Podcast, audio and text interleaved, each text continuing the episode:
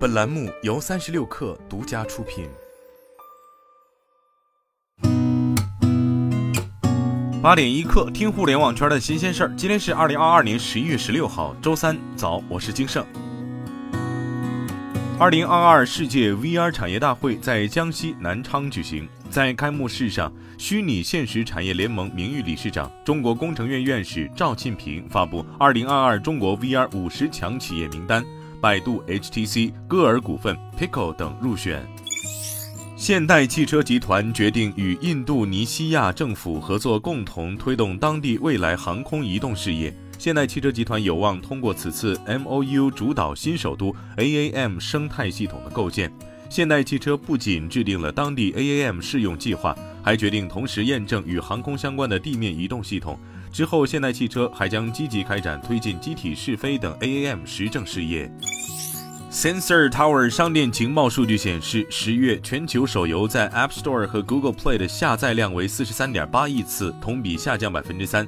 印度市场以八点七七亿次下载排名第一，占全球总下载量的百分之二十。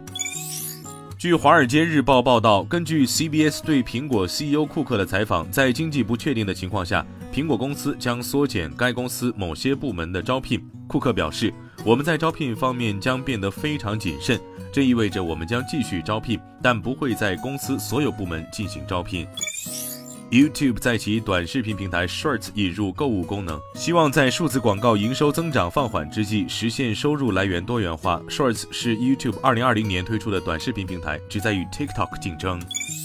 马斯克告诉 Twitter 员工，虽然现在 Twitter 已经私有化，员工仍然可以继续获得股票和期权，这是持续薪酬计划的一部分。按照马斯克的说法，Twitter 股票计划将与 SpaceX 类似，会通过存量发行让老股东抛售股票。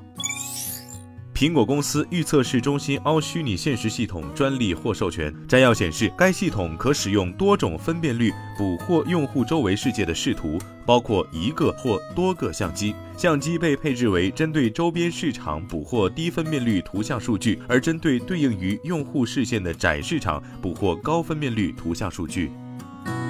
今天咱们就先聊到这儿，我是金盛八点一刻，咱们明天见。